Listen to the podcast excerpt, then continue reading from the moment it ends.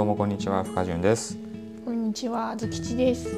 まったりアウトプット読書ラジオではアウトプットの練習と微暴録を兼ねて最近読んだ本の内容を紹介します。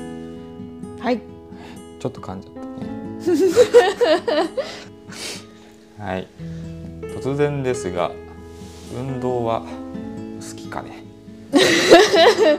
突然ですね。好きではないね。好きじゃない。好きじゃない。好きじゃないんだ。好きなスポーツもあるけど、しないね。まあ普段は運動しないのね、うん、うんうん、今日紹介する本ははい。えーそんな普段運動しない普段しない運動と、うん、まあ、幸せに関する本です。えータイトルは「スタンフォード式人生を考える運動の科学」ゲリー・マクゴニガル著、えーという本でございます結論としては運動素晴らしすぎるっていう本になります 語彙が飛んでますね。と人の、まあ、心とか体にいい影響があるのかっていうのを。その研究研究の結果出てきた理論とか、うん、まあ、論文っていうのをまあエビデンスとして書いてあるのとプラス、うん、えっと、その闘病してる人うん、その精神疾患とかあとがんとかね。うん、とか実際に、まあ、アスリートの人実践してる人のインタビューもあ混ぜててうん、その実験とか理論の話だけでなくてその実体験ね。事例とかインタビューも話も多くて面白い。そのただの学術書ではない、あの面白さもある本でございます。運動と幸福の関係性っていうのを、まあうん。いろんな角度から説明してる本。うん、でで運動にはメリットがあるって聞くとあずきさんはどういうことをイメージする？働き続けられる体力が得られる。あ体力的なね、ん。なんかそのダイエットとか健康ってイメージはない？あるあるあるある。ほほとんどの人がこういうイメージがあるのかなってうん、思うんだけど、うん、えそれだけではないと。なるほど。うん、あの実は運動するとこう快感を覚える脳内神経物質が分泌されたりとか、うん、運動を通して社会的なつながりが持ちやすくなったりとかうーん、あとマインドフルネスが高まったりするって。どっちかっていうとその心の健康にフォーカスした本になるんだよね。そのどんな人が書いてるかっていうのはケリー・マクゴニガルっていうね、えー著者が書いてるんだけどもこの人って結構すごい人で。あのその人の体と心の健康とうん心理学を織り交ぜた健康心理学っていう学問分野があるんだけど、うん。まあ、それを研究してる人うんうん。で、えーね、世界的に有名なスタンフォード大学で博士号も取っててうん。でこれまた有名な TED ねうん。プレゼンテーションで有名な TED であの健康心理学についてもプレゼンしてたりうん。でこの人ダンスとかヨガの指導もしてるええ人なの何でもやるね。でも実践してる人でもあるし、まあ、あの学問的にも結構実績がある人っていう人なのね、はいはいそんな人はい。が書いた本です、まうん。あ、ここから本題に行きたいなとはい。思うんですけどもはい。こう人ってこの生物学的に運動が好きになるように進化したんだって。運動好きじゃないってあずきちさんは言いますけども。ええ本当？疑惑疑惑でしかない。疑惑でしかない、えー予想しておりましたのでいろいろあの根拠があります。ほ原始時代人間って結構あのー長距離を移動してあの獲物を飼ってたんう。だよね、うん。だからあの生き残るためにはこう持久走みたいにうん。えあの長距離運動できないといけないように進化したってうん。いうのがまずその根本にあるのその体だけじゃなくてその心のメカニズムも、うん。えー運動が気持ちいいと感じるように、えー進化してったんだよねうーん。プレジャーグロスっていう心理学でのうん。言葉があります。はい。えー、とパブロフの犬って聞いたことは？ある。あのベルを鳴らすとうん。ワンちゃんがあの餌がもらえると思ってよだれを垂らすっていうう、ん。まあ、条件付けの一種。うん。あれのことうんうん。プレジャーグロスって快感を呼び起こす刺激うん。のこと自体をプレジャーグロスって言うんだけど、で例えばランナーズハイなの。うんうんあれもこうプレジャーグロスの条件付けの、うん。えー一例なのね、うんうんうん。まあ、そういう状プレジャーグロスが起きるにはうん。めちゃめちゃ気持ちいいっていう感覚がまず体験できないとうん。あの起きないわけね。そのランナーズハイしかり。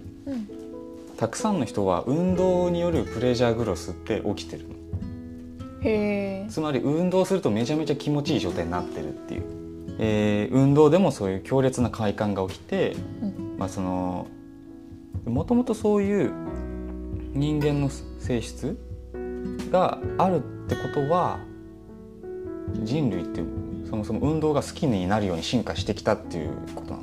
うんうんうんうん。運動嫌いのあずきさんはどう？う ん新人類新人類 運動別に好きじゃなくても生き延びれるように進化したの。で著者は一応運動が好きになれないってこういう理由があるんだって言ってます。うんはい、運動量とか運動した経験が足りない。いやいやいやいやいやいやいやはい。自分に合った運動が見つかってない。いやいやいやいやいやいやはい。楽しさを共有する仲間がいない。いやいやいやいやいやいや寂しいな。はい。どうですか？いやーそんなはいそうですねなんて言えないよ。で運動する時のメリット、はい。えー、5つぐらい用意してます、多いね。はい、1メンタルが改善する。はい運動すると、まあ、そういう快感を覚える神経物質が出たりとかう、ん。あの気持ちが安定するホルモンが出てくる。うんなんかドーパミンって聞いたことあると思うけど、うん。まあ、アドレナリンノルアドレナリンとかあとエンドルフィンとうん。かそういうのが、あの鎮痛作用があったりとか、うん。これも気分が高まったりする。うん。あとはイシリンっていうホルモンが出るんだけど。何それ運動するとうん。筋肉から出てくるホルモン。どんな作用があるんですか？はい、あのモチベーションが上がるホルモ何それ？ンであのうつ病になりづらい効果が。へえ。あと脂肪燃焼の効果も。あ素晴らしい。でしかも依存症とかうつ病の治療にも効果があるって研究では出てるのね、うん。うん、こう人がモチベーションを感じる脳の回路がうん適切に修正されるうん。効果がある。であと不安とか恐怖感も和らげる神経がこう強靭になる。うん。そう運動することによって。うんうんうんまだまだいいことがあります。あといくつ？脳由来神経栄養因子っていう。脳神経を成長させる、んあのータンパク質がうん。運動中に出るの。よへえ何か食べ物を食べるとかじゃなくて運動中に出てくる。うん。ってことは運動すると脳の神経が成長するってことは学習能力も高まるし、うん。うん頭が良くなる。はい。そそんなこんなで運動するとメンタルが改善します。はこれもね幸せに関係するところかな。2つ目。いはい。自己効力感を高めるな何のホルモン？でこれはホルモンではない何？けどもはいまあ 素晴らしい効果ですね。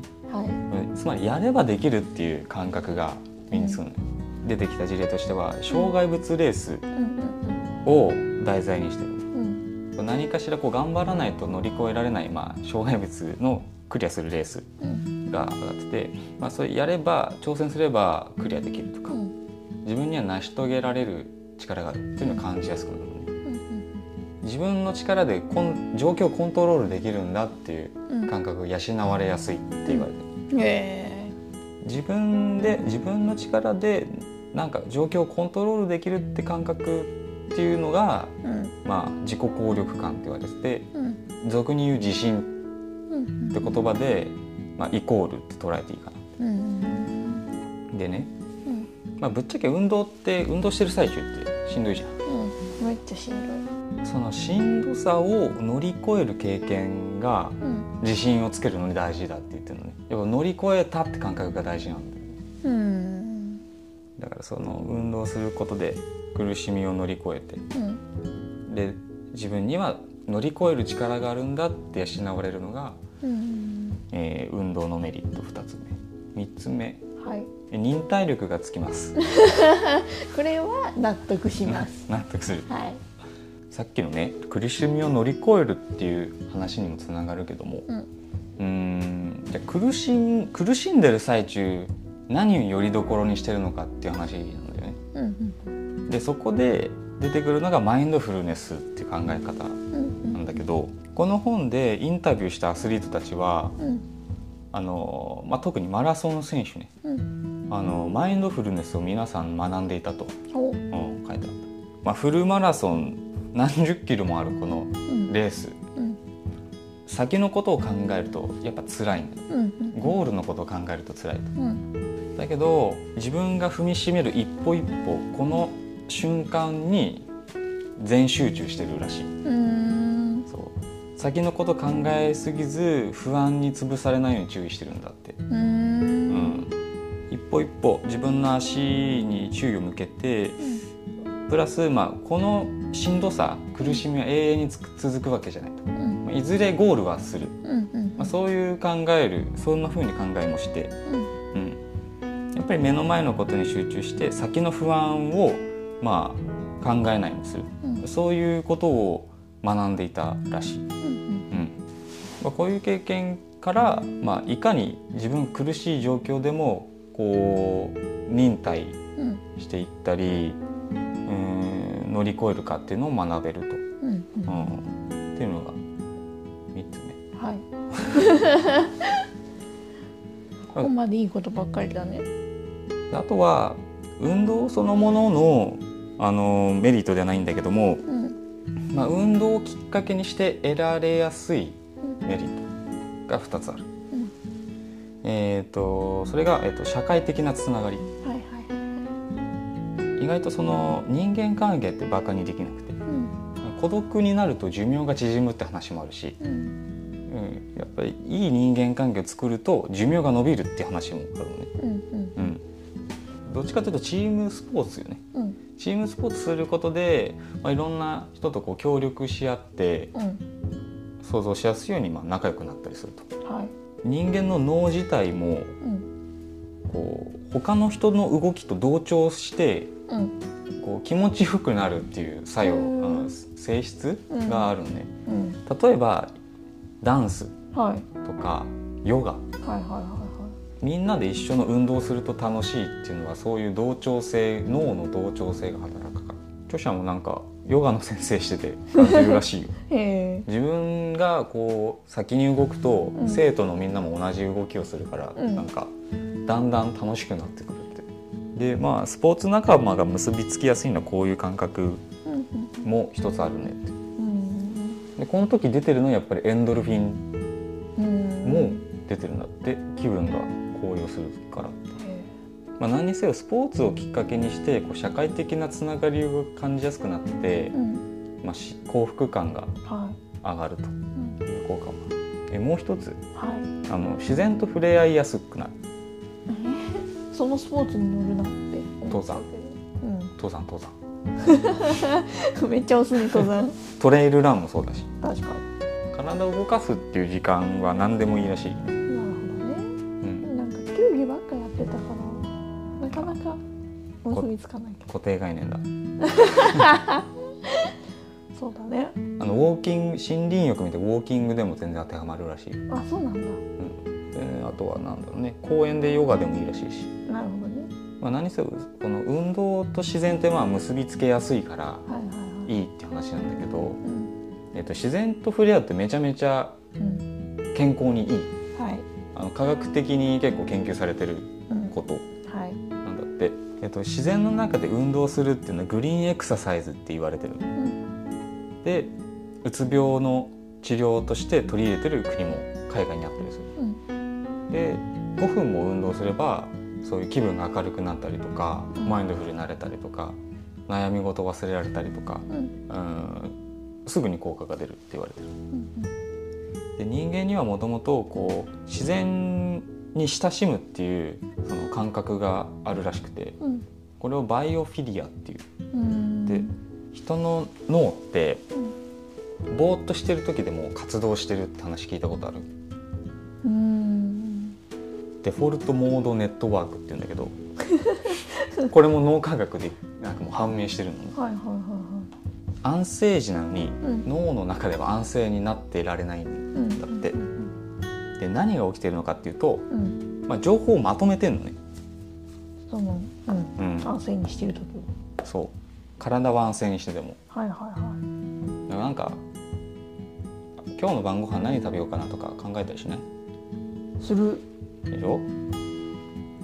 でさっき話した会話の内容とかシミュレーションしたり繰り返してない？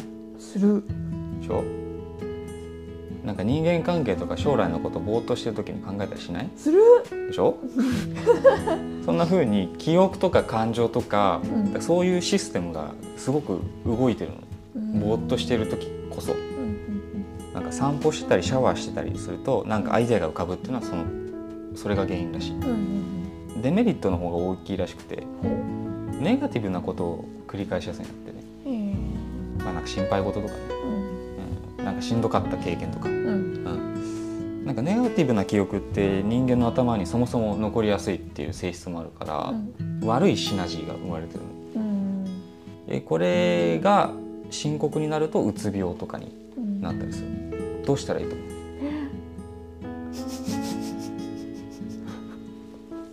何運動すればいいっていう。のああまあまあまあまあまあ。まあそれもそうなんだけどうん。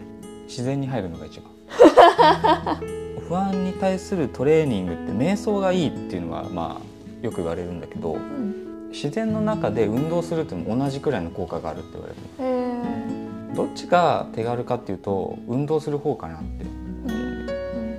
瞑想はなん。かコツがいいそううん。忍耐が必要な気がするうん。で実際に瞑想してる人の脳とうん。なん。かグリーンエクササイズのしてる人の脳をなん。かススキャンうんしたことがあるんだって、で結果を見てみると同じような状態脳の活動になってるんです。よ、うん。うん、なんか余計なことが考えてないようなすっきりとした状態になってるんだって、だか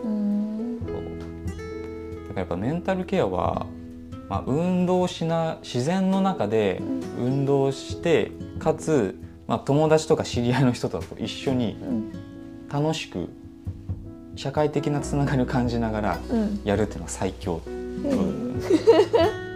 まあ、まとめると運動のメリットはメンタルが改善するし、うん。自信がつくし、うん。まあ、忍耐力がつくと、うん。まあ、プラス、まあ、社会的なつながりが得られやすくて、うん。えーメンタルにバッチリ効果的な自然に触れ合う機会にもなるとはい。いうお話でございました。どうですか？今日の本題はこんな感じです。運動はいいぞって。運動はいいぞやるしかないぞ。やるしかない。どう思いましたか？めっちゃプロモーションされた気がする。うん。なんかメリットしかないよね。確か。なんかデメリットのこと書いてなかった？今思えば。怪我とか？怪我ぐらいだね。うん。むしろ運動しないことによるデメリットが大きい。うん。明日からやりますか。うん。やりましょ 認知取られちゃった。うまあなんか運動ってダイエットとかその体型管理ってイメージが強いけど、うん。まあ、その心のね目に目に見えないメリットってめちゃめちゃあるんだなってやっぱ、うん。あの改めて思ったね。なるほどね。うん。あとさあの自信がつくって話ではいはいねあのやっぱこう運動するなんかビジネスマンが多いのも納得だなと思った。できるビジネスマンは運動してるっていう話。ああそうそうそうそうそういうことね、うん。なんかアメリカとかさうんうんいるじゃんそういう人。いるね。なんか運動する CEO みたいな。うん。ね筋トレしてる人とか自信満々な感じ？あれ？フェイスブックって誰だ？誰？フェイスブック CEO マーク・ザッカーバーグ。そうそうそうそうそうそう。あ必ず家でトレッドミルで走ってるみへえあそうなんだ。初めて聞いた、ねまあなこう今日のねうん。科学的な話を知ってか知らずかだけど、たいな、うん、わかんないけどねこう無意識的にやってる効果が出てるのかなって思ったりもしたよね。確かにね。なるほどね。いやあとさあの筋肉は全てを癒すってやっぱ本当なんじゃないかって思えてくるね。出たまた筋肉今やっぱこう運動するってことで自信もつくし日うん。なんかこう人生の困難に対するねうん。忍耐力もつくしう、んまあ、体だけじゃなくてこうメンタルもねうんうん。ちゃんと科学的にねこう気持ち気分が良くないような物質が出てるんだっていうのもうん。分かったしうん。なんかメンタルも体も運動することで癒してるなって思った。なるほどね。なんか人生が詰まってる気がしますよ。運動に。運動に、うん、本の内容でございますけどはい。なんかありますか？感想。筋肉すげえな。でしょ？うん。イシリンイシリンが出るんね。ですごいね。自分の体から分泌しちゃうんだ。う筋ん肉すごい。そう。で運動するためにうん。進化してきたんだなと思った、私たち人間は、うんそうだね確うん。はい、かに関連書籍です、はい。はいえっと、ケリー・マクコニガルさんの著書、はい。えースタンフォードのストレスを力に変える教科書。出ましたスタンフォー これはねあの運動というよりもあのストレスっていうね、苦しみをこう感じた時の、ドうん。まあ、話なんだけども。うん。ケリー・マクゴニガルさんの代表作でうん。結構面白いから紹介したいなと。はい。あのこれねストレスっていうねいわゆるストレスって聞いた時に悪いものっていうイメージがあると思うんだけどうん。そういう考えをねこう覆すような本でございます。はい実はストレスは悪いことばかりじゃないっていうねはいことが書いてあるんでぜひ読んでほしいなと。うん。もう一つ、えージョン・レイティさんはい。著、はい。えー脳を鍛えるには運動しかない。ズバリなタイトルで。わかりやすい。今日紹介した本はこう、うん。幸福感とか、まあ、メンタルに関する本なんだけどうん。こう脳のあこーう仕組み、脳に影響を与える、うん。えー方面だったりとか、うんあともう体のね心臓とか血管とかそういう、はいはいうん、生理現象とかに重点を置いた。本ね。うん。でさっきあの話したその運動するとし脳神経が成長するよって話とかも出てくる、まあ、いかに運動するとその脳の構造が変わって、うんうん。うん、あの頭が良くなるかよし運動しよう。頭良くなりたい。え最後、えっとはい。ネイチャーフィックス自然が最高の脳を作る。っていう本。うん。あのフローレンス・ウィリアムズ著。で、はい。えっと、これは自然と健康に関する本で、うん。まあ、バイオフィリアっていう話がねさっき出たんだけどもうんそれについて解説してる本だね。なるほどね。そうバイオフィリアのなんか事例うん具体的にこうこんなアクティビティするといいよとかえー、こうそうあのね簡単に解説してる。えーなんかこんくらいの時間自然に触れたらいいよみたいなことも書いてあったりするね。広く関連書籍でございます。うはいはい、今回紹介した内容は、えっと本のすべて網羅してるわけじゃないので、ぜひ本を手に取って読んでほしいなと思います。ははい、運動は楽しいぞってことで、いはいはい、終わりたいと思います。はいはい、また次回お会いしましょう。ありがとうございましたあ。りがとうございました